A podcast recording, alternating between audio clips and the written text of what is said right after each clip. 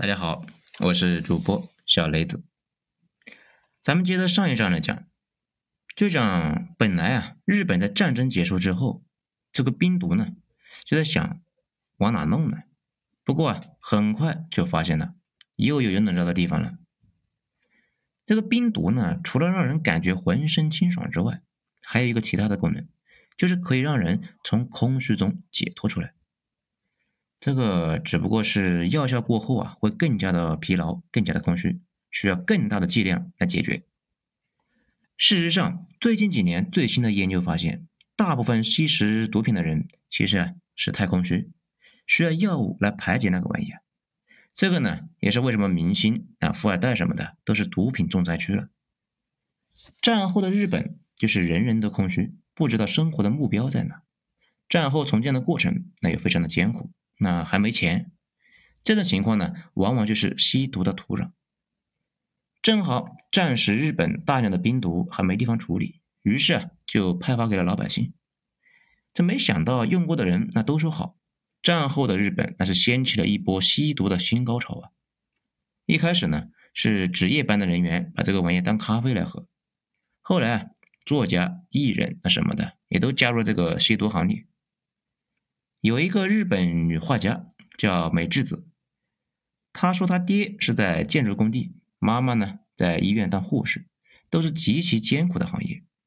后来医院就开始派发冰毒，他们家是有先发的优势，一人拿毒，全家吸毒。好处呢是确实是挺过了那一段艰苦的岁月，毛病呢是他爹很早就死了，他的脑子也被烧的不正常了。经常呢会蹦出一些非主流的想法，画出来的画呀非常的野性。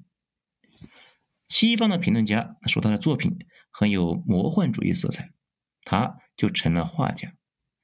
这两年呢好像住在巴黎，那现在已经不玩冰毒了，专心玩大麻。还有一个人呢，后来一直是干到了日本大藏省的高级主管。他在一九四七年带领工程队在泰国啊搞了一个项目。当时他们给出的竞标价的时候啊，在场其他人都惊呆了，因为自己的成本价都比日本人的出价高。更让其他人目瞪口呆的是，日本人进一步啊给出了工期是其他公司的一半。这一下所有人都退场了，觉得日本人疯了。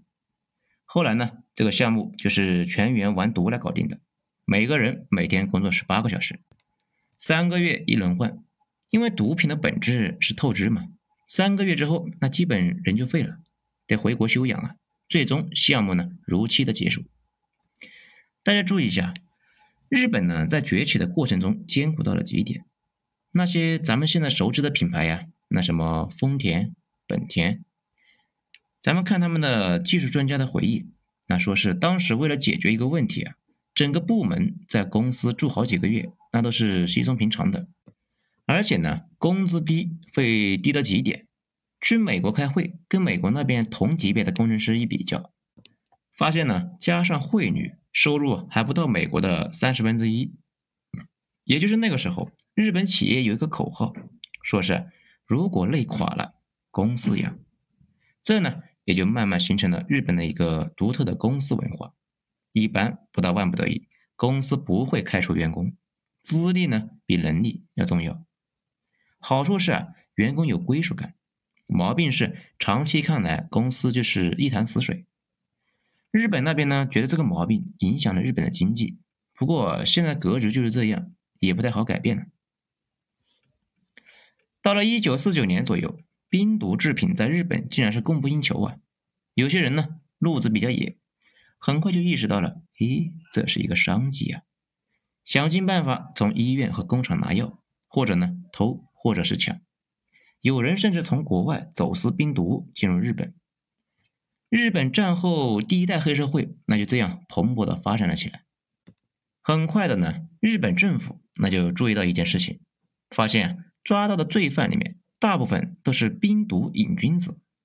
那个时候冰毒那并不贵，所以呢，日本的吸毒暴力事件跟美国那种打劫要钱买毒品的情况那还不太一样。主要是吸毒烧坏脑子了，疯了。比如当时东京一年就发生两次当街啃咬事件，也就是说啊，有人像僵尸一样到处追着人咬，这个玩意儿就比较吓人了。对民众和政府的冲击力呢有点大。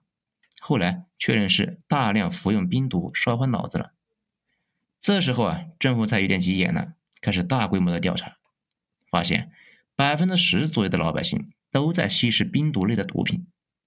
随着刑事案件呢越来越多，并且精神病那也越来越多，政府开始意识到，嗯，问题变严重了。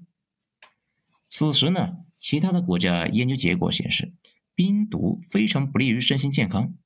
于是呢，日本政府成立了一个专门的调查小组，从社会学。病理学、法学这些角度啊，一顿的研究，这才发现这玩意的危害真的很大。这玩意呢，会直接刺激人体的一个中枢神经，引发反社会的行为，而且呢，往往是伴随着性暴力。嗯，这个毒品呢，同时是代表着黄和毒。大家有兴趣的话呢，可以去搜一个东西叫冰妹。这里面呢，那就不说了啊。不说这些不符合社会主义核心价值观的东西了。其次呢，冰毒还会引发失眠、幻觉，损坏内脏器官和脑组织，容易呢造成肾衰竭和精神病。日本政府啊，这才急眼了，于一九五一年就颁布了《觉醒剂取缔法》，那终于把这个玩意给搞掉了。这玩意啊，从此在日本就消停了二十多年，主要是黑社会在暗中搞啊。不过战后那些年，日本严刑峻法，对黑社会压制呢非常有效，一直那也没闹出什么别的幺蛾子，从此那就消停了二十年。那么毒品又是什么时候复苏的呢？在二十世纪七十年代，日本地下制造觉醒剂的技术加工人员啊突发奇想，改进了传统的制毒配方，把盐酸改成了硫酸。结果生产出来的毒品不再是以前的粉末状效果，而是呢像冰一样的结晶体。这个就像啊外面吃的那种小冰糖一样。从此呢，冰毒才叫冰毒。也就是说啊，真正意义上的冰毒出现其实还是比较晚的，但是呢，冰毒里面的有效成分却出现的非常的早。事实上啊，毒品行业都清楚了一个事实：冰毒才是整个。毒品江湖的未来，首先呢，这个玩意在体内维持的时间长，比海洛因和这个可卡因的时间要长一倍，满足了瘾君子们对毒品的强烈的需求。其次，冰毒跟海洛因、可卡因那不一样，那两个因制作成本非常高，而且呢有固定产地的，主要是在金三角，那也就是缅甸那一带，还有金星月。也就是阿富汗、伊朗那一带和南美，所以呢，控制好海关就可以控制毒品的来源。但是冰毒不一样啊，冰毒的制作难度低，原料呢那也好找，非常的难控制。美国那边啊，到处都是地下作坊，所以呢就没有办法从根子上去查处。前段时间还看到有快递小哥制毒成功的新闻，可见呢这个产品难度并不高。咱们查了一下。根据二零一九年中国毒品形势报告，就发现有两百一十四点八万名现有吸毒人员，滥用冰毒人员有一百一十八点六万名，占了百分之五十五点二；滥用海洛因八十点七万，占了百分之三十七点五。这里可以见到，冰毒现在是危害最严重的，而且呢，冰毒可以直接吸食，那不像之前海洛因那样啊，扎的满身都是针眼。这非常影响第二天上班。这呢，也是为什么冰毒非常受白领们的一个喜欢。在七十年代，由于日本呢一直以来都是控制着一个觉醒剂的关键技术，加上年轻人渴望刺激，所以啊，在他们国内就爆发了第二轮的滥用高峰。日本政府呢是一顿打击，这些地下冰毒作坊很快就搬到海外去了。那比如中国的台湾。韩国、菲律宾这些地方，韩国和台湾呢，发现毒品失控之后，都加大了打击力度，在自己境内啊取得了不错的效果，成功把毒贩子赶到了别人的地盘上。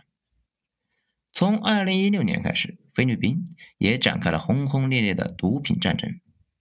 警察那是荷枪实弹，到处救人呢，稍微有点抵抗的就枪杀。毒贩的尸体那是横尸街头，到现在据说已经是杀掉了五千多人，而且呢，说那个总统啊，杜尔特顶着来自国际和国内的压力不说，不把毒光杀光，绝不罢休。这个目测菲律宾应该能够禁毒成功，但是啊，制毒技术到了美国之后，现在基本呈现这一辈子都管不过来的一个态势，而且呢，美国那边也不准备管了。好，讲这么多啊，最后我们来讲，日本呢，从明治维新后在台湾搞毒品，到一九七零年代最后一波胭脂这个冰毒，差不多正好是一百年。这一百年中，日本从一个穷的要死的国家两度崛起，一方面呢是向大家展示了东亚国家的内在的那股狠劲，另一方面也生动的给我们展示了一遍什么叫血淋淋的资本积累。战争、殖民、毒品、屠杀，无所不用其极。如今的日本呢，对毒品打击力度很大。日本国内的毒品问题并不严重，以至于啊，很多人就忽略了这个国家曾经在毒品方面差不多把技能点给点满了呀。当然了，说这些呢，并不是要翻什么旧账，而是说要了解这些，还是要提高警惕的。因为我国现在的情况也并不乐观，官方登记的吸毒人数是两百多万。尽管官方登记的是吸毒人数在两百多万，不过啊，也有文章指出，早在二零一四年，我国实际吸毒人数已经超过了一千四百万。这个就非常非常吓人了。咱们呢倒是没什么能力去核实，因为啊，这是一个国际上的通用法则，抓到一个吸毒的。